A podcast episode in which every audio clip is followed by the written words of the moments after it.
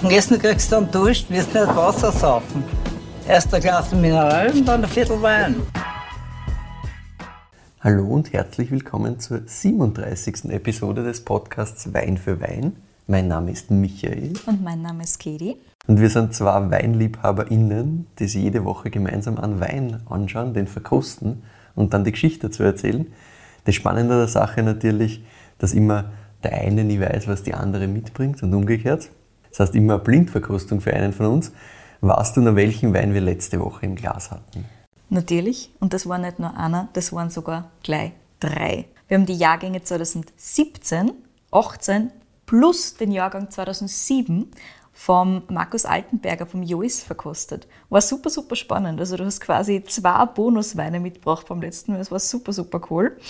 Ich finde Vertikalen ja sowieso optimal zum Ja, Verkosten. super Also ich finde, das können wir öfter machen, Michi. Klar, wenn es sich anbietet, finde ich, ist das immer, immer ganz cool. Yes.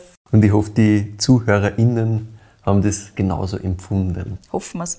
Sagt Bescheid, ob euch sowas taugt oder ob ihr lieber nur einen Wein habt und davon hört. Aber ich glaube, das hat ganz gut funktioniert. Ja, glaube auch. Also insgesamt Feedback war sehr positiv. Also Wundervoll. nehmen wir so mit. Sehr schön. Das heißt, der Wein vor mir ist heute deiner. Jetzt ist er deiner. Jetzt ist er, danke, das ist extrem lieb. Ähm, das Ding vor mir ist Weißwein. Mhm. Also das Ganze hat so eine goldgelbe Farbe, hätte ich gesagt. Ja, genau, so So ein Strohgelb. bisschen Strohgelb, Goldgelb, Mittelding. Ja. Hat so ein bisschen grüne Reflexe, finde ich. Mhm, genau. Ich schwenke das mal im Glas. Ja, Viskosität, also ist schon sehr eng von den Schlieren her, aber läuft so mittelschnell runter. Also ja. Klassisch mittel, hätte ich gesagt. Klassisch Mittel. Unser bester Freund. Wie man das so sagt. Ne? Na gut, ich werde mal reinriechen und werde euch einmal berichten, was da in meiner Nase so ankommt. Ah, das ist sehr schön. Mhm. Also es ist insgesamt jetzt nicht wahnsinnig intensiv, finde in der Nase. Der ist vorher ein bisschen neben mir gestanden, da, hab- da ist mir jetzt nicht gleich die ganze ähm, Aromatik in die Nasen eingestiegen, wie man das macht. Also man hat bis bei, bei so ein bisschen aromatischeren Weinen, aber es ist schon einiges da. Das ist für mich in der Nase sehr rauchig so ein bisschen, so ein bisschen dieses Mineralische, finde ich, ist so das, was man also immer schwer, was ist Mineralik und so Thematik, aber ich finde, das ist so, es kommt dann halt so steinig entgegen irgendwie. Genau. Das wollte ich hören von dir. Optimal. Und jetzt fruchttechnisch, das ist das Erste, was an da, was an da entgegenkommt. Fruchttechnisch finde ich jetzt im ersten gar nicht so viel da. Ich finde tatsächlich schon. Also ich finde, du hast schon so eine Basisfruchtigkeit direkt gleich da. Ja, Für mich da, ist es da so, drunter, aber ich finde, dieses, dieses Mineralische kommt da einfach zuerst einmal entgegen. Das, ist für mich so das, das ähm, Präsentere gleich mal gewesen. Ja. Weil bei mir ist jetzt bei dem Wein hier, ich muss dazu sagen, ich habe vorher gerade zwei Jahrgänge nebeneinander verkostet und lange, lange überlegt, welchen ich den jetzt auswählen soll. Ich erzähle euch dann auch nachher gleich, welche Jahrgänge das sind, aber jetzt muss ich mal Michi ein bisschen raten lassen. Ja. Und da ist der andere viel weniger fruit forward. Also der da ist im Vergleich dazu schon mit einer Fruchtnote ausgestattet, die, finde ich, sofort spürbar ist. Für mich ist das ganz klar Marille. Ganz Ja, ja, eindeutig. voll. Es ist, es ist auf jeden Fall gelbe Steinfrucht für mich. Marille, ja, Mhm. Ich gern. finde es ganz, ganz klar, diese, Gib dir, diese gib ich Fruchtnote. gib ich gern. Weil es ist, sehr, es ist schon sehr intensiv, aber ich finde einfach, wenn du das erste Mal in das Glas riechst, dieser ganz erste unbedarfte Riecher quasi, da kommt mir als erstes diese Mineralik entgegen. Genau. Aber natürlich, drunter liegt diese, diese Marille und das schon sehr intensiv. Also wenn du da drei, vier Mal reinriechst, Ist sehr eindeutig. das da. ist schon eindeutig da, ja. Und was ich auch da wirklich cool finde, ist, ich habe nur ein, zwei andere Noten drinnen, die auch sehr, sehr eindeutig zum Ausriechen sind. Und die ich im Normalfall jetzt gar nicht so lieben würde, wenn man es beim Essen Ja. oder so verwenden würde. Aber in dem Wein ist das Ganze insgesamt eine wunderbare Kombination. Das ist für mich einmal Anis. Ja, ich, ich, ich wollte gerade sagen, ich habe ich hab fast so, so ein bisschen pfeffrige Noten auch da. Ah, spannend. Ja, also so ganz leicht, mir kitzelt es ein bisschen in der Nase. Ja, voll. Ich finde, das ist richtig Anis. Ja. Wir haben vor kurzem erst mit Sternanis gekocht. Also Ja, okay. immer, wenn es sowas vor Habe kurzem ich, erst jetzt in der gar Nase nicht, voll, hast. hab ich jetzt gar nicht so richtig greifbar da, muss ich sagen. Und Deswegen Fenchel, finde ich auch. Ja. Ja, Fenchel unterschreibe ich da sofort. da. Ja. Genau, das sind so diese zwei Dinge, Voll. die mir auch sehr intensiv entgegenkommen. Also ich hätte gerade gesagt, eben so, so Gewürzkräuter irgendwie, hätte ich jetzt nicht, nicht, nicht so festmachen können, glaube ich. Die Marille, die war, die war Relativ einfacher, finde ich. ja. Ähm, aber du hast so Gewürzkräuter, eben für mich hat so ein bisschen ein leichtes pfeffriges Thema, weil es mich so in der Nase so ein bisschen kitzelt. Ja, Aber kann man gerne in die Richtung so Anis und so geben. voll. Also ich finde gerade Nimm ich da sofort ab. Gefühlt ganz am Schluss, wenn du riechst, Ja. das ist so die Noten, die da bleibt bei mir. Anis. Ja, mhm. Ich, ich verstehe, ich versteh, was du meinst. Ich, jetzt- ich könnte das nicht als Anis festmachen, weil mir der, der Geruch einfach nicht so äh, jetzt klar im, im Ich Hirn gebe da, ist. ich geb da nachher Sternanis mit. Voll. Aber ich finde ich find insgesamt, was du sagst, nämlich mit am Schluss da bleiben, Genau. finde ich ganz spannend, weil das, das ist auch geruchlich wirklich so ein Aufbau. Voll. Ich finde, da, das ist das, was ich gemeint habe. Du hast diese Mineralik, die kommt mir als erstes, dann kommt diese Marün und dann kommen diese, diese Gewürznoten für mich durch. Voll, es ist ein richtiges Ensemble, es Ja. ist richtig cool. Und das ist eben spannend, weil es mit jedem, also du, es ist nicht mit jedem äh, Einrichten was anderes, sondern es ist immer wieder dieser Durchgang. Aber beim ersten Mal ist mein Gehirn halt immer darauf so, passt, was ist das Erste, das schnappe ich mir mal und versuche einmal zu verstehen und dann aufs Nächste, weil das geht da wirklich schön. Na gut, ich werde mal einen Schluck nehmen. Da ist jetzt am Gaumen erstens einmal sofort überall. Mm, Diese Marille breitet sich überall aus, sofort, also vom letzten Eck äh, meiner Mundhöhle, um das so, sozusagen, bis ganz hervorne ist überall Marille mit genau. so einem leichten Schmelz. Ja. Es ist wirklich überall drinnen mit einer, mit einer schönen Säure auch, die das Ganze auch schön zusammenhält. Also Gut du hast so ein bisschen, bisschen ähm, geht es für mich fast in so äh, äh, Marille mit ein bisschen Zitrus-Thematik rein. 100%. Also so diese, diese zusammen. Richtig schön. Das ganze Gewürzthema, um, warten wir mal, bis, bis das. Warten wir, weil bis das, sie- das Ding ist im, Abgang voll da, jetzt gerade. Es bleibt da noch. Glaube ich. Also davon gehe ich aus, deswegen sage ich, warten wir noch kurz einmal. Aber die Gewürznoten sind für mich jetzt insgesamt weit weniger da. Ja. Weit weniger. Also in der Nase, dieses Mineralische, dieses Gewürzthema viel präsenter. Am Gaumen volle Frucht, aber nicht Fruchtbombe, sondern frisch, Schön. knackig, richtig schön. Also, mhm. steht da wunderbar. Ja, finde ich auch. Saugeil. Feinstens. Das ist wirklich, es macht Spaß, schöner Körper. Ich kann da nur zustimmen. Bei allem, was du erzählt hast. Ich finde, er ist jetzt noch da. Er, er ist komplett, ja, also wirklich langer Abgang. Das bleibt wirklich schön da. Und jetzt, na, jetzt finde ich, was, was sich ein bisschen tut für mich, ist, dass diese Marille stärker bleibt als dieses ganze Zitrusthema. Ja. Das ist halt, das geht ein bisschen geradliniger durch und diese, diese Marille bleibt, aber diese Saftigkeit bleibt da.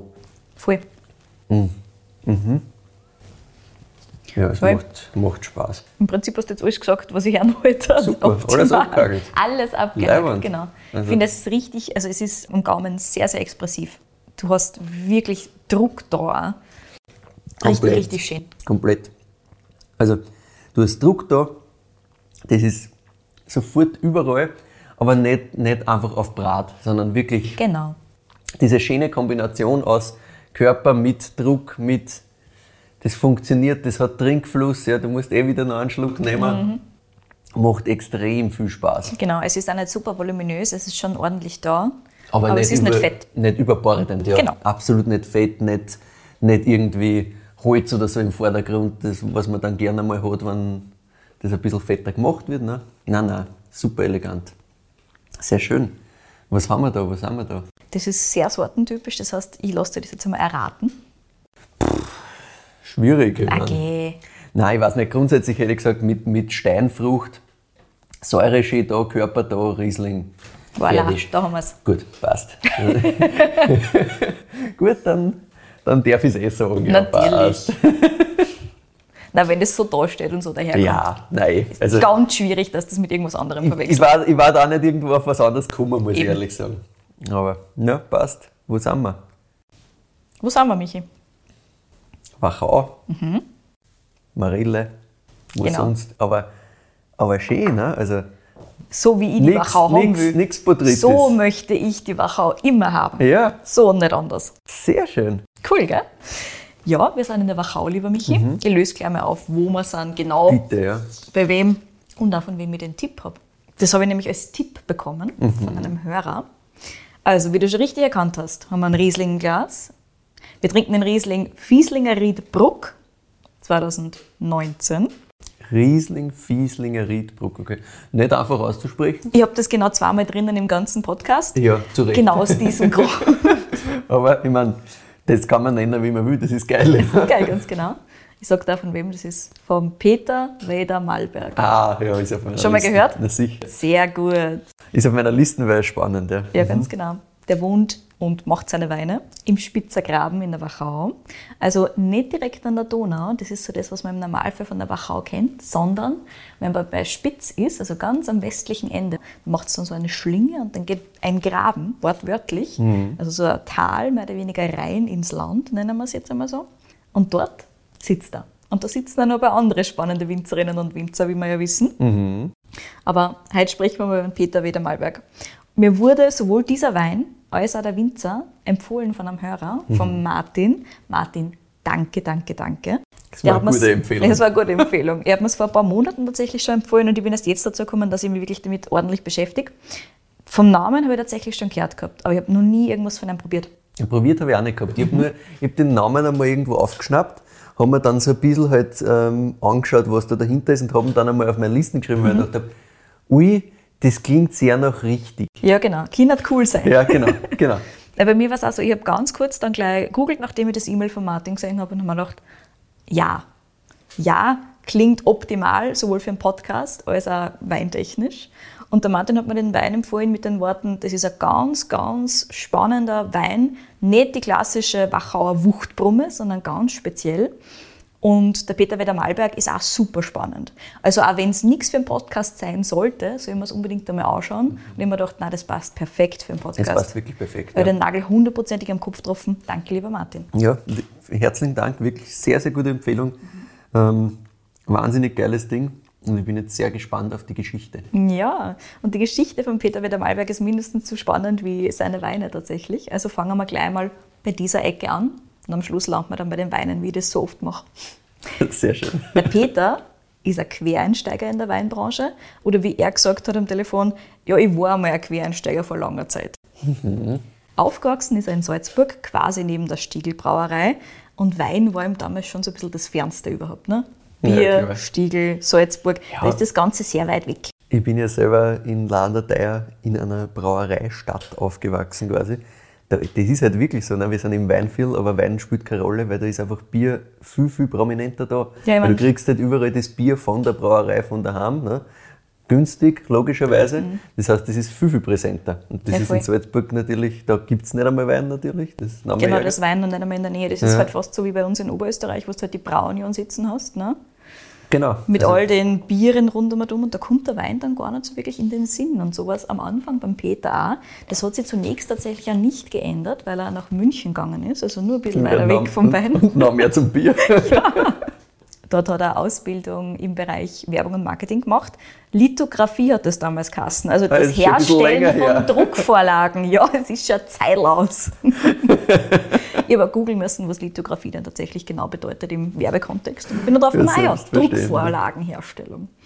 Nach Spannend. seiner Ausbildung dort ist er dann nach Wien gegangen, zu einer Werbeagentur. Und es dürfte ganz gut Grenze, weil er relativ schnell Etatdirektor geworden ist. Oh ja. Ja, kann man schon machen. Und damals in den 80er Jahren ist dann langsam aber sehr sicher das Interesse für Wein erwacht bei ihm. Der Peter hat sich erinnert, das war so um einen Weinskandal rund um. Also eigentlich ein total witziges Timing. Er hat gesagt, er ist da so langsam aber sicher eingerutscht. Dank seines doch guten Einkommens hat er damals gut essen gekannt und dann Ja, hat man einfach guten Wein getrunken. Also man rutscht da eh so ein bisschen automatisch ein. Zumindest kennen wir das bis Ja, zu einem ja. gewissen Grad. Und die Weinwelt, sagt er, war damals einfach eine ganz andere. Bordeaux hat man damals noch zu leistbaren Preisen gekriegt. Man hat sich leichter reintrinken können in diese Weinwelt. Das geht heutzutage nicht mehr, so sagt er. Und das Reintrinken, das hat der Peter einfach gemacht. Er hat gesagt, er war damals ganz stolz, weil er hat sich damals dann auch Riedelgläser gekauft, das war was Besonderes, und hat dann immer mehr verkostet. Und vom Hobby ist es langsam aber sicher zu einer riesengroßen Leidenschaft worden. Und er hat gewusst, in dem Bereich will ich arbeiten. Und zwar nicht im Marketing oder im Verkauf, der will Wein machen. Er will mit den Händen in die Maische am besten, mit den Füßen in den Weingarten, der will aussehen. Und das hat er dann auch gemacht. 1990 hat er gekündigt, von einem Tag auf den anderen, nach einer Präsentation beim Kunden. Aber hast du nachgefragt, ob die Präsentation gut oder schlecht gegangen ist? Das war noch interessant. Ich habe gefragt, wie ist das passiert? Und er hat gesagt, naja, das war schon ein bisschen eine Kurzschlusshandlung damals. Er hat erzählt, er hat einfach keine Freude mehr gehabt in dieser mhm. Werbungsbranche. Es war stressig und zwar die Art von Stress, die dich nicht wacher macht, sondern die dich krank macht irgendwann. Mhm. Er ist dann einfach nach dieser Präsentation zurück in die Agentur und hat gesagt, so, ich gehe. Cool. Als Etatdirektor. ja, ja, ja, ist ein, ein pragmatischer Schritt, aber ja. sicher, aber wenn es nicht mehr passt, gehen wir. Es ist eh gut, ne? sicher richtig. Absolut. Damals war er übrigens 29. Oh, okay. Mhm. Ja. ja. Und er hat gesagt, naja, damals war er zu alt für die Weinbauschule, da waren die ganzen Buben. Mhm. Ja. Ein Studium hat es in der Form damals in Österreich einfach noch nicht gegeben. Mhm. Man hat einmal so gesagt, naja, in dem Alter probierst du es halt am besten in der Praxis zu lernen. Und der Peter hat das gemacht. Der ist losgezogen, zuerst nach Kalifornien, hat in einer Kellerei gearbeitet. Am Abend hat er nebenbei die Weinbauschule gemacht, also Weinschule dort gemacht. Mhm.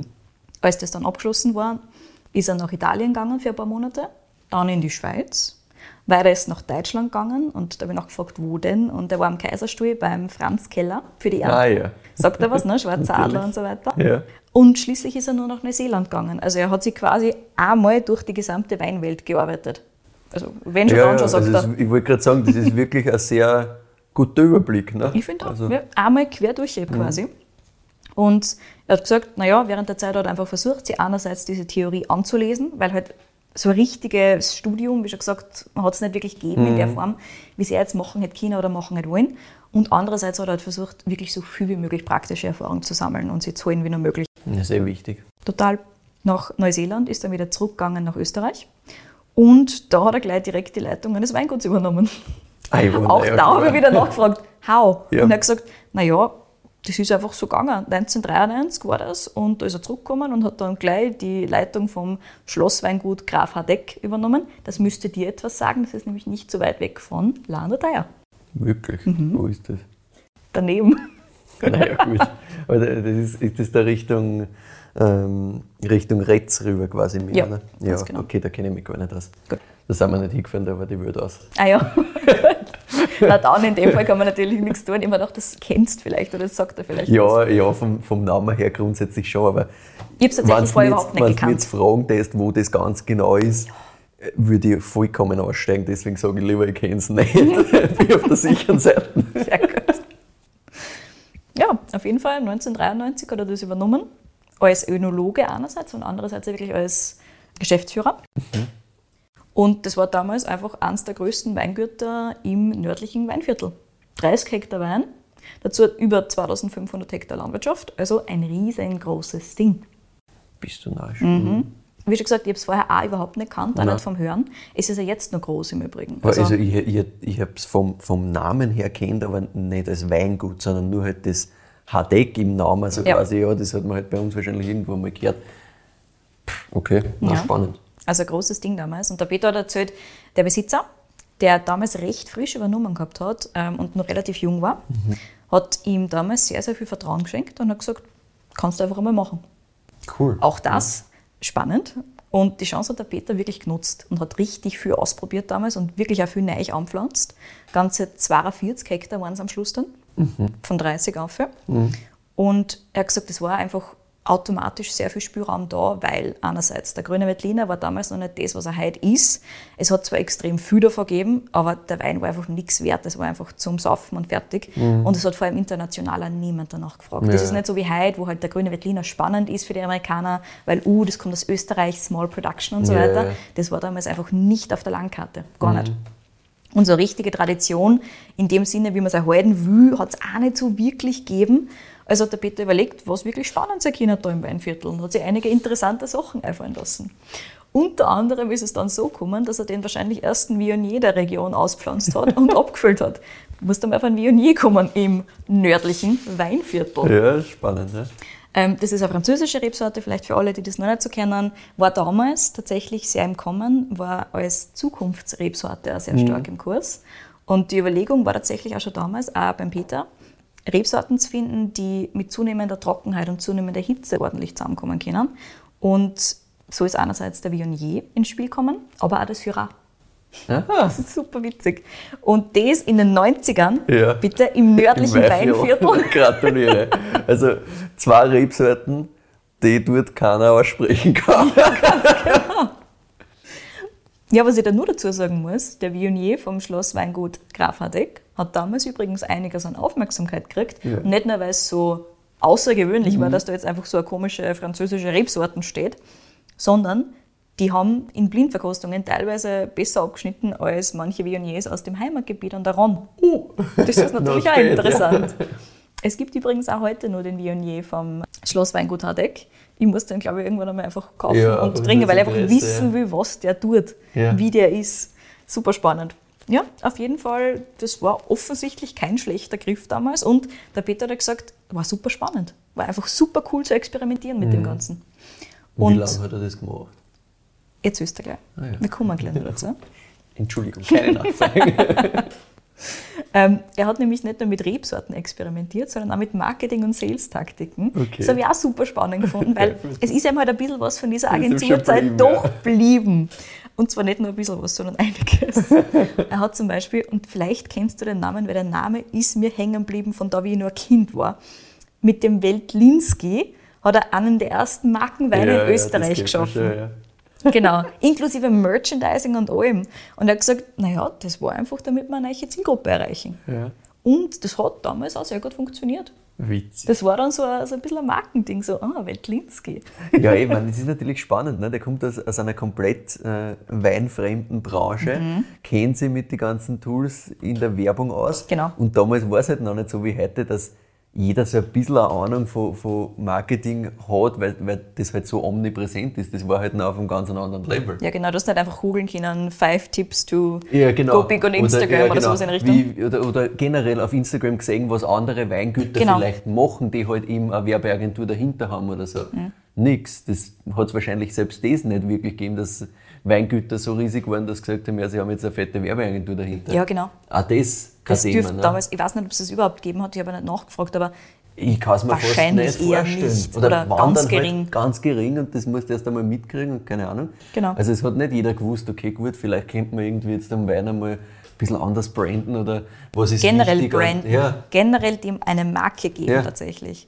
Sie haben übrigens Spannend. nicht nur eine gemacht, sondern sie haben mit dem Forticus, auch das, wieder so ein geiler Name, den ersten Portwein unter Anführungszeichen in Österreich abgefüllt. Also wie schon gesagt, Peter hat experimentiert von vorne bis hinten. Forticus und Wendlinski, lieber Michi, das bleibt da hängen. bei mir kommt nur ein Spartakus. Ach ja. Und er hat gesagt, parallel dazu hat er aber durchaus auch den Anspruch erhalten, wirklich spannende Weine und vielleicht sogar die spannendsten Weine im aber Weinviertel um zu entwickeln. Um spannende Weine zu machen, musst du da äh, einen gewissen Umsatz haben, dass, dass Genau. du das machen kannst. Ne? Weil gerade wenn du sagst, passt, du hast da 42 Hektar, kannst du nicht sagen, ja, du übrigens, lieber Weingutsbesitzer, ich mache jetzt 42 Hektar und probiere mal aus, was so geht. Ja. Irgendwo musst du da Kohle einbringen, damit du deine Experimente finanzieren kannst. Genau. Vor allem, wenn nicht selber gehört. So ist es. Das ist eben auch so ein bisschen der Punkt. Es Ja. war halt nicht sein Weingut, sondern er war halt Leiter und Geschäftsführer und Ja. Önologe dort. Also er hat schon so ein bisschen die Balance finden müssen zwischen Wirtschaftlichkeit auf der einen Seite und dem Wein auf Ja. der anderen Seite. Und ich glaube, das hat er damals sehr, sehr gut gemacht. Ja, es klingt so, ja. Also, mein, Mhm. Er hat auch einige Ideen. Initiativen gesetzt. Also er hat zum Beispiel auch die Premium, also Premium Weingüter Weinviertel mitgegründet. Da gibt's, also die gibt es ja heute noch. Mhm. Also sind mittlerweile 15 Mitglieder dabei. Also auch das ist spannend. Habe ich allerdings auch nicht gekannt, aber ich kenne einige Weingüter, die da drinnen sind. Also es ist ganz witzig. wer ist denn da drinnen? Fidessa zum Beispiel, kennst. Ich glaube Pfaffel ist auch dabei, wollte gerade Taubenschuss und so Ja, beim weiter. Mhm. Pfaffel habe ich das einmal gelesen, ja. Genau. Also es gibt da einige, die drinnen sind und die man tatsächlich auch kennt vom Ja. Namen her. Genau, und ein paar kleinere halt auch. 2005 hat er dann das, Wein, also das Schloss Weingut Hardeck tatsächlich auch auf Biodynamie umgestellt. 2005. 2005, das war also in dieser größeren Biodynamiewelle Mitte der 2000er, da waren es dabei, wo eben auch Respekt Biodyn gegründet worden ist und so weiter. Also diese ganzen Ah, Winzer, die so 2005, 2006 in diese Richtung gegangen sind. Und er Da war erzählt, hat Eck dabei. da war Hadik Lustig. dabei. Er hat erzählt, der Andrew Lawrence war da eben in Österreich und sie haben sich das Ganze angeschaut und haben dann gemerkt, also die Beratungsleistungen vom Andrew Lawrence, sehr spannend, aber richtig teuer. Mhm. Da muss man sich irgendwie zusammenschließen und irgendwas gemeinsam machen und so ist eben auch diese Gruppierung entstanden, aus der dann äh, Respekt Biodyn hervorgegangen ist unter Okay, anderem. spannend. Also von der monetären Seite habe ich tatsächlich die Story auch noch nie gehört, aber ich kann mir schon vorstellen, dass es sinnvoll war in diese Richtung. Ein nicht unwesentlicher Punkt gewesen sein, ja sicher. Genau. Ich mein, Als das dann erledigt war, die Biodynamie-Umstellung, hat er dann gesagt, so, es ist soweit, ich will ein eigenes Weingut. It's time. Das war 2007 dann, also zwei Jahre später. okay. Und ich habe dann gefragt, naja, wie entscheidet man, wo man hingeht, wenn man nicht wirklich ein Weingut hat oder irgendein elterliches Ding, das man übernehmen Voll. kann. Und er hat damals ganz genau gewusst, wo und wie er Wein machen will. Ganz genau. Und ich habe natürlich gefragt, wie kommt man dann drauf, dass man die Wachau auswählt? Da, wo Neuanfänger, Quereinsteiger ja noch immer sehr argwöhnisch beäugt all werden. places. Ja, ganz genau. Out of all places, why Wachau? Und der Peter hat mir daraufhin anhand einer wunderschönen Drei-Punkte-Liste ganz genau dargelegt, wieso es diese Weinbauregion sein musste. Ich Und ich habe noch nie so eine schöne Drei-Punkte-Liste gesehen. Leute die Listen machen, ist einfach Ja, ja, nämlich am Telefon. Super. Einfach spontan. Und die nämlich auch ausgeführt, weil es gibt viele Leute, die sagen, ja, drei Punkte und dann sagen sie da an. Peter hat drei Punkte für mich gehabt. Jetzt ist er jetzt einmal. Punkt eins. Das Thema Bodenverdichtung hat ihn damals sehr, sehr beschäftigt. Und während in ganz viel von diesen flacheren Gebieten jahrzehntelang einfach der Boden mit schweren Geräten und Traktoren platt gefahren worden ist und halt sehr stark verdichtet worden ist, gibt es in der Wachau Terrassen, die haben einfach nie was Schwereres gesehen als einen beleibteren Winzer oder Pferd. Ja, das geht auch Alleine schon deswegen, ganz genau. Alleine schon deswegen, er wollte diesen nicht verdichteten Boden haben. Punkt zwei, die Wachau ist auch international anerkannt und bekannt. Und er hat gesehen, wie schwierig es ist, im Weinviertel ein Renommee aufzubauen und wollte sie diese Aufbauarbeit einfach bis zu einem gewissen Grad sparen, verringert sehen. So bei der Wein aus der Wachau ist, hat er einfach schon ein bisschen ein besseres Standing, als wenn du mit dem Weinviertel daherkommst zum Ja. Beispiel. Auch Und international. Vor allem, vor allem sonst hätte er das ja nochmal antun müssen. Richtig, ne? das ist Weil der Punkt. Er hat gesagt, dieses Mal sparen wir's. noch Ein zweites Mal Yes. gemacht, weil es hat er eh schon mit, mit Hardeck quasi versucht. Ja. Verständlich, ja. Mhm. Er sagt, klar war das wirtschaftliches Kalkül, aber man muss ja nicht alles schwerer machen. Na, du, und du musst da irgendwo wirtschaftliches Kalkül einbringen, weil sonst ähm, ist es halt Liebesmüh und da kommt halt dann vielleicht was raus, vielleicht auch nicht. Ja, das kannst da, kann sich vielleicht wer leisten, der, der nicht davon abhängig ist, aber wenn du sagst, passt, ich mache jetzt ein neues Weingut auf, nicht auf Basis von irgendwelchen Traditionen, von irgendwelchen Kundenstämmen, die schon da sind, dann muss ich halt irgendwo ein wirtschaftliches Du musst ein bisschen drüber nachdenken, ja, ganz genau. dahinter haben. Ja. Punkt 3 war auch, es war ihm schon ganz früh klar, welche Weinstilistik er machen will. Mhm. Und er war wirklich fasziniert von der Gegend. Er liebt die Wachau auch. Also es ist nicht nur wirtschaftlich, sondern vor allem ist er einfach ein Riesenfan von Mhm. dem Gebiet. Und er hat nicht verstanden, wieso so viele Winzer dort so unglaublich schwere Weine gemacht haben.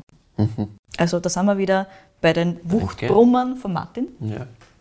Und das halt damals Mitte der 2000er. Also das war halt so ein bisschen, oder Anfang der 2000er, das war halt einfach nur ein bisschen stärker. Mittlerweile gibt es eh schon ein paar Winzerinnen und Winzer, die sich viel mehr fokussieren auf leichtere Stilistik, aber Ja. damals war das halt wirklich vorherrschend. Und er wollte letztlich einfach genau so einen Wein machen, der ihm aus der Wachau gefällt hat. Also seine Drei-Punkte-Liste. So hat er das entschieden. Sehr schön. Ich finde auch. Gut aufgebaut, schöne Präsentation. Also im, im Pitch würde ich am, würde ich am mit der Agentur kaufen, glaube Was für ein Pitch! ich. Ja. Naja, hat er schon was gelernt, der Junge in München. Ja. Super. Apropos schwere Weine und Wuchtbrummen aus der Wachau, da sind wir beim Thema, das ihm Peter schon sehr nahe am Herzen liegt. Er hat gesagt, ich verstehe nicht, wieso die Zuckergradation, also die Klosterneuburger Mostwaage, noch immer als Basis für Weinqualität hergenommen wird. Und zwar in diesem Ton. He does not understand. So do I. Also ich verstehe es halt auch nicht. Aber er sagt, das Ernten von diesen komplett überreifen Trauben, am besten nur mit ordentlich Botrytis Ja. oben drauf, das ist ihm ein komplettes Rätsel. Das war ihm damals schon ein Rätsel, ist es ihm heute noch ein Rätsel. Und er wollte Weine machen, durchaus aus reifen Trauben, aber die sollen den Lagencharakter transportieren, nicht welche, die einfach gerade nur so verwendet werden können und dafür halt 2, 3, 4 Grad KMW mehr haben. Du hörst also außer, Mitglied bei der Vinea Wachau ist er nicht. Ja. Das gangen sie dann schwer aus zusammen, gell? Yes. Ich habe dann natürlich auch noch wissen wollen, wie es denn mit der Suche nach Weingärten in der Wachau so ausgeschaut hat Ja, eben, weil damals. das haben wir zuletzt erst bei von der Vogelweide gehört, Mhm. Ganz haben wir genau. auch vom Spitzergraben gehört. Und es ist ja so, dass das gar nicht so weit auseinander war. Ne? Die Jungs von der Vogelweide haben das circa zehn Jahre später gemacht. Es ist tatsächlich nicht so weit auseinander.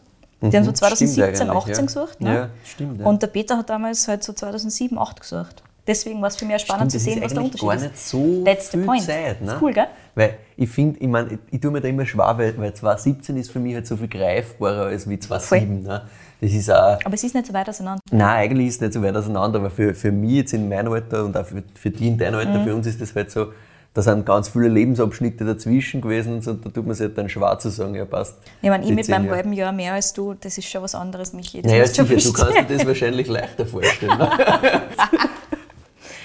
Damals war es tatsächlich, hat er erzählt, halbwegs in Ordnung.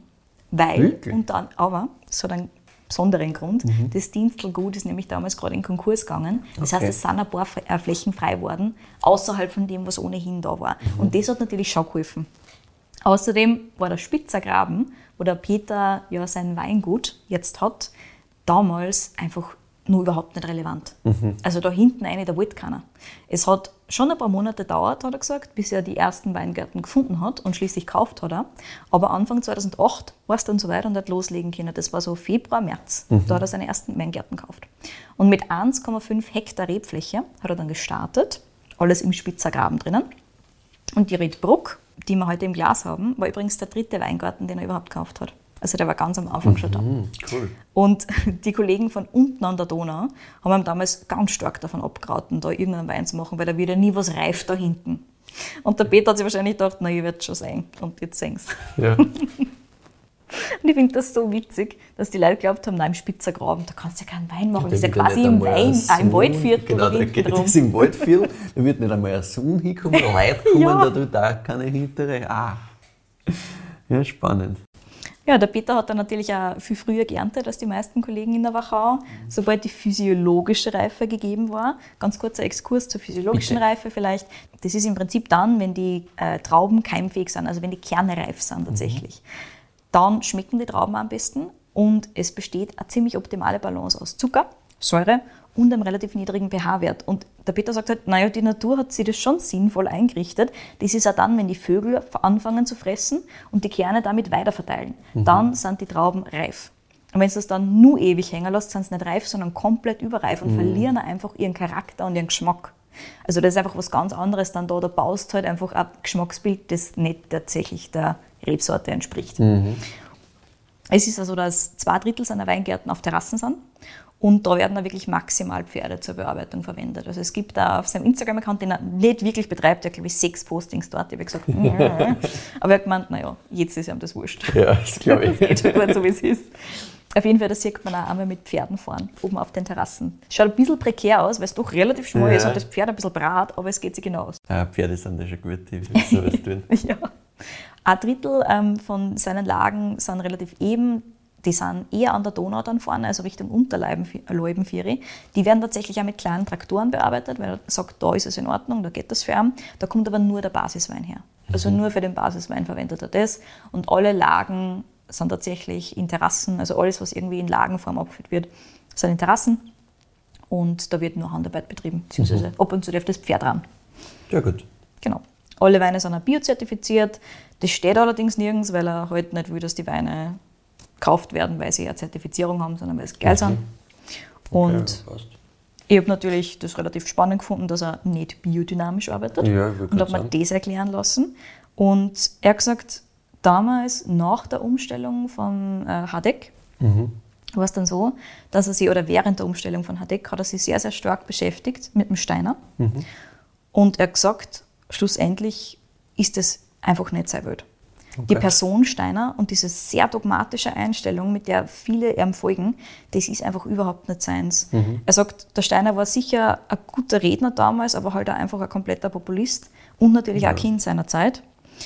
Und das alles jetzt nur so zu machen, weil irgendwann vor 100 Jahren einmal ein sehr selbstüberzeugter Mann das erzählt hat, das kann er nicht umsetzen für ihn. Das kann er nicht mit ihm vereinbaren. Fair point, finde ich. Und er hat auch gesagt, ähm, er hat mit den Präparaten schließlich nicht wirklich viel anfangen können. Er sagt zwar, es ist ein wunderschönes Gefühl, dieses Anrühren, das ist fast meditativ, aber er hat für ihn am Weingut auch nicht wirklich die Effekte gesehen, die er sehen wollte. Deswegen arbeitet er natürlich Bio und Handarbeit ist ganz wichtig und natürlich spontan vergoren wird und so weiter und so fort. Aber man merkt generell, der ist kein Fan von großen Vereinen und kein Fan von Dogmen. Überhaupt nicht. Der will lieber frei seinen Wein machen und so wirtschaften, wie es am besten ist für die Weine und für sein Weingut im Prinzip. Und ich glaube, er ist auch überzeugt genug von dem, was er tut, dass er sich sicher ist, dass so wie er das macht, das eh richtig ist. Absolut. Da hat er jetzt lang er gearbeitet. nirgends, nirgends anhalten Genau. Äh, bei irgendwelchen bei irgendwelche Dogmen. Na voll, er hat seinen Weg gefunden als Winzer. Er weiß so, einfach, ja. wofür er steht und was er machen will.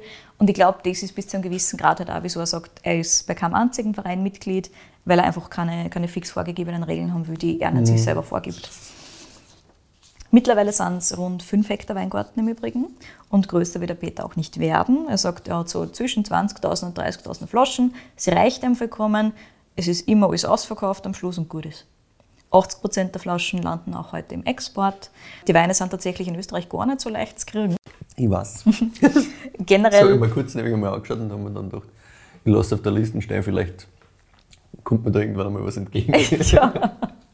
Also ich war ein bisschen suchen müssen, aber es war dann relativ easy zu finden. Und der Peter hat auch gefragt, ah, wo hast du leicht die gefunden? Und ich so, naja, beim Pub Clément in dem Fall. Ah, ja, und er so, okay. ah, ja, ich habe zwei mit denen in Österreich tatsächlich zusammenarbeitet. Wagners Weinshop auf der Mhm. einen Seite und Pub Clément auf der anderen Seite. Also, da sind sie her. Ja, und wie schon gesagt, der Peter hat einfach sein, seinen Stil und seinen Ort komplett gefunden mittlerweile. Also Wachau und so wie er die Weine macht, das ist einfach hundertprozentig seins, da ist er daheim. In den 90er hat er früher mal dumm probiert und heute feilt er wirklich eher im Detail an seinen Weinen und reißt jetzt keine riesengroßen Experimente an, sondern sagt, ja, ich mache da jetzt einfach die nächsten Jahre noch an Wein, so wie ich das machen will und bastelt so ein bisschen an den Details und sowieso gibt es immer Herausforderungen bei den Jahrgängen und das macht er sicher nur ein paar Jahre lang. Aber es gibt aktuell einen Neffen, der in Geisenheim studiert und der großes Interesse an Wein zeigt. Also vielleicht bahnt sich da so langsam aber sicher eine neue Generation Ja, an. Ich bin gespannt, wie das weitergeht, Berner. Aber aktuell ist er noch komplett am Ruder und der Neffe ist irgendwo in Geisenheim und macht jetzt einmal seinen Spaß dort. Ja, ist eh gut so. Ne? Voll. Also, eins nach dem anderen. Ja, ganz genau. Kommen wir mal zu unserem heutigen Riesling. Wie viele Winzer und Winzerinnen in der Wachau liegt auch beim Peter der Fokus natürlich vor allem auf grüne Veltlin und auf Riesling. Und die Lage Bruck ist einfach optimal für Riesling. Es ist eine Südlage, allerdings ca. 100 Meter höher als alles, was so um die Donau rundum dumm ist. Also liegt es insgesamt ein bisschen kühler. Und es ist sehr, sehr trocken. Klima ist da hinten drinnen übrigens weniger mild als an der Donau, einfach weil es halt diese Wassermassen, die haben überhaupt keinen Einfluss mehr da hinten Ja. im Spitzergraben drinnen. Das heißt, du hast einen späteren Austrieb, du hast eine Blüte, die später ist und du hast aber auch eine Reife, die später ist, weil der Frühling, sowohl als auch der Herbst, ein bisschen kühler sind. Aber der Sommer ist tatsächlich heißer, einfach weil die Temperaturen ein bisschen extremer sind. Ich habe nachgefragt, die uh, nicht so genau. overkühlt geht, ja. Hm. ich habe dann gefragt, uh, heiß und wie tust du da und wie funktioniert das dann? Und er sagt, die Hitze wirkt sich tatsächlich nicht so arg auf die Reifeentwicklung aus, einfach weil sie die Zellen, wenn es wirklich heiß ist, einfach komplett verschließen, aus Schutz vor Austrocknung und da wächst dann auch nichts weiter. Also du hast deswegen keine frühere Reife oder sowas in der Richtung, es sei denn, es ist generell übers ganze, über die ganze Zeit hinweg Ja. super warm. Aber ob du jetzt 38 oder 40 Grad hast, das ist keine Riesenänderung dann tatsächlich. Spannend. Deswegen ist das für ihn kein so Riesenproblem. Plus, wir liegen hier trotzdem 100 Meter Hecher als Spitz liegt. Ja. Also das heißt, du hast einfach ein bisschen eine spätere Reife und die Weine sind ein bisschen mehr Säure betont, haben ein bisschen einen niedrigeren pH-Wert. Er sagt halt eher mineralisch, wenn man so sagen will, wenn man so ausdrücken will. Aber stilistisch einfach ganz das, was er im Prinzip gesucht hat. Das Coole ist halt, du hast einen Boden mit ganz viel Klimaschiefer, also ganz viel Urgestein, sehr sandig, sehr durchlässig und die Wurzeln von den Reben gingen ganz tief in die Felsspalten runter. Das heißt, du hast zwar keine Feuchtigkeit, die sich besonders stark hält, aber das passt natürlich jetzt optimal für einen Riesling. Also das ist wirklich Riesling-Territory. Und ja, nur einen spannenden Fakt äh, hat mir der Peter zum Weinbau in der Wachau und zum Riesling Bruck erzählt. Und zwar waren bis jetzt bei ihm alle geraden Jahre schwierig und alle ungeraden Jahre waren sehr, sehr einfach. Er sagt, gerade Jahre immer schwierig, ungerade Jahre immer super, war bis jetzt also 2020 wieder schwieriger, 2021 top, müssen wir sie dann besorgen. Witzig, okay. Total. Spannend. Und wir haben eben einen 219er jetzt im Glas. Ah ja. Und ich finde, der ist halt, der ist jetzt auch gerade super, super offen, super, super charming. Cool. Und ich habe einen 218er da noch daneben stehen gehabt. Und ich habe lange überlegt, ob ich den 218er geben soll oder den 219er, weil der 219er hier in der Lage Bruck ist tatsächlich ein bisschen voluminöser, als er normalerweise die Weine macht, der Peter. Also der hat 13% Alkohol tatsächlich Ja. und im Normalfall geht es nie so weit auf. Also er hat gesagt, da hätte ich fast einen Smaragd machen können. Einmal war sie sich ausgegangen. so lieb. Ja, er ist angegriffen, oder wie ich ja. gesagt ja. Erst einmal was hätte ich- schaut's ja. aus? Darf ich auch mal aufschreiben, eh, oder? Und teilweise hat er echt ähm, nur so 12 oder manchmal sogar 11, 5 Prozent. Und immer trocken ausbaut. Also er baut es Ja. immer trocken aus, natürlich. Äh, er vergärt auch spontan und so weiter. Er lässt die Weine einfach dann machen und ist generell relativ minimalistisch veranlagt. Ja. Er baut schon ganz klassisch aus. Also wir haben da einen klassischen Wein, aber er ist halt geil. Der ist wirklich, also so. so darf das. Ja, einfach so. Fertig. Ah, Ja, voll. Also das war noch so dieser letzte Input zu den Wachauer Weinen vom Peter. Und gerade Jahr geil, gerade Jahr schwieriger. Ist nicht unspannend natürlich, aber der 2018 ist aktuell auch komplett zu, finde ich. Es war sehr interessant, er ist nur mineralischer, nur karger als der 2019er, aber ich denke für heute passt der 2019 Ist optimal. super. Ist super, ja. Voll. Mir wirklich sehr gut.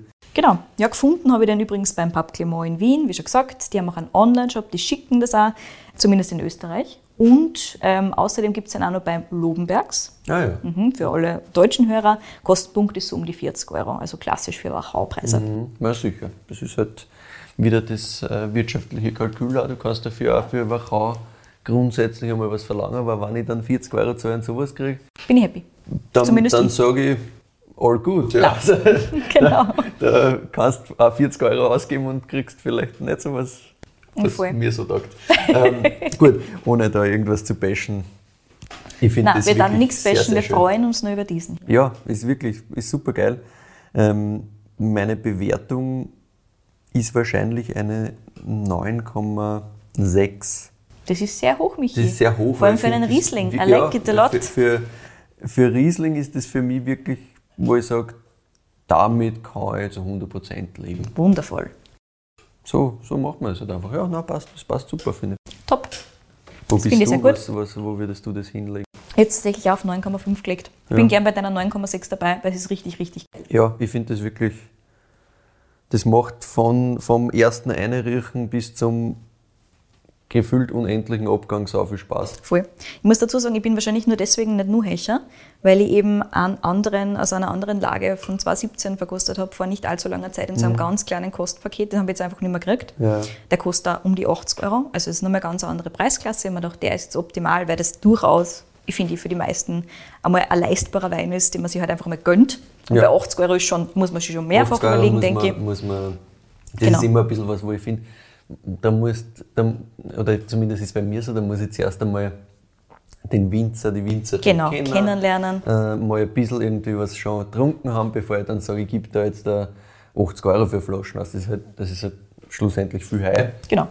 Und äh, mit 40 Euro sage ich, okay, gut, wenn das, vor allem, man muss halt wirklich dazu sagen, Wachau 40 Euro. Ne? Das ist halt einfach, Ja, das du ist der Punkt. kriegst in der Wachau halt einfach einmal ein gewisses Preisniveau ähm, Ohnehin. aufgezwängt quasi, du Und hast keine Chance. Man muss ja dazu sagen, das hängt unter anderem einfach damit zusammen, dass die Bewirtschaftung so viel komplizierter und schwieriger ist als in so manchen flachen Gefilden. Und du hast halt nicht äh, 15.000 Hektar wie im, im Weinviertel. Genau. Das Ding ist halt auch nicht groß, so viel gibt es nicht. Mhm. Es ist sauzart zum Bewirtschaften. Ja, natürlich. Und es hat einen Namen. Also all das spielt halt auch in einem Preis ein bisschen Mhm. rein. Es ist, es ist vollkommen verständlich. Aber ich finde 40 Euro sind da was, wo man sagen kann, okay, das, das gönne ich mir mal, das schaue ich mir mal an. Und in diesen Wein zu investieren, Ja, 2019 geht sicher nicht schief. Das da geht gar nichts schief. Ne? Also wirklich sehr, sehr schön. Wunderbar. Ja, freut mich. Danke für diese wunderschöne Folge. Sehr gerne. Kann ich von meiner Liste streichen, das freut mich natürlich immer. Kann ich Hackerl machen, das kommt mir eh sehr entgegen. Und wir beide freuen uns natürlich, wenn ihr Feedback oder, so wie hier, Weinvorschläge für uns habt. Das taugt uns extrem, weil das ist natürlich spannend, wenn wir mal was äh, reinkriegen, auch was wir vielleicht schon irgendwo auf der Liste gehabt haben, vielleicht auch noch gar nicht kennen. Also es ist ja super interessant Voll. und äh, taugt uns, weil dann, dann kommt dann einmal ein bisschen was von außen rein und wir arbeiten das voll, voll gerne ein. Wie gesagt, es kann ein bisschen dauern, wie man an dieser Folge auch sieht. Genau, manchmal dauert es ein bisschen, aber seid da, seid da gütig und äh, verzeiht uns das, dass das ein bisschen dauert. Schickt uns die Sachen gern.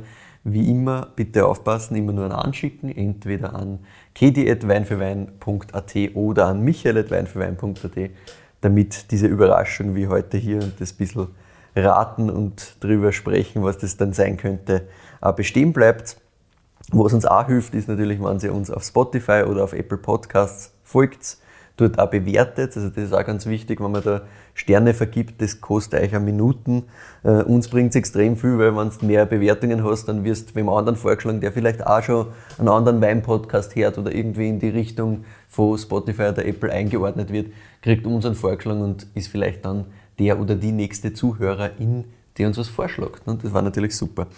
Ja, auf Instagram findet ihr uns auch unter Wein für Wein. Da freuen wir uns auch, wenn ihr vorbeischaut. Wir schauen immer, dass wir ein bisschen was noch erzählen zu der Folge jeweils, das ein bisschen nochmal mit, mit Fotos und mit Bildern und einer kleinen Geschichte ausschmücken. Und ja, auch da könnt ihr uns natürlich jederzeit schreiben und mit uns diskutieren. Auch das immer, immer spannend. Weil wir natürlich gerne sehen, wenn ihr unsere Weine, die wir vorgestellt haben und die Winzer dann auch besucht und verkostet und so weiter. Ist natürlich immer cool. Ja, und sonst wünschen wir euch eine schöne Woche und bis zum nächsten Mal.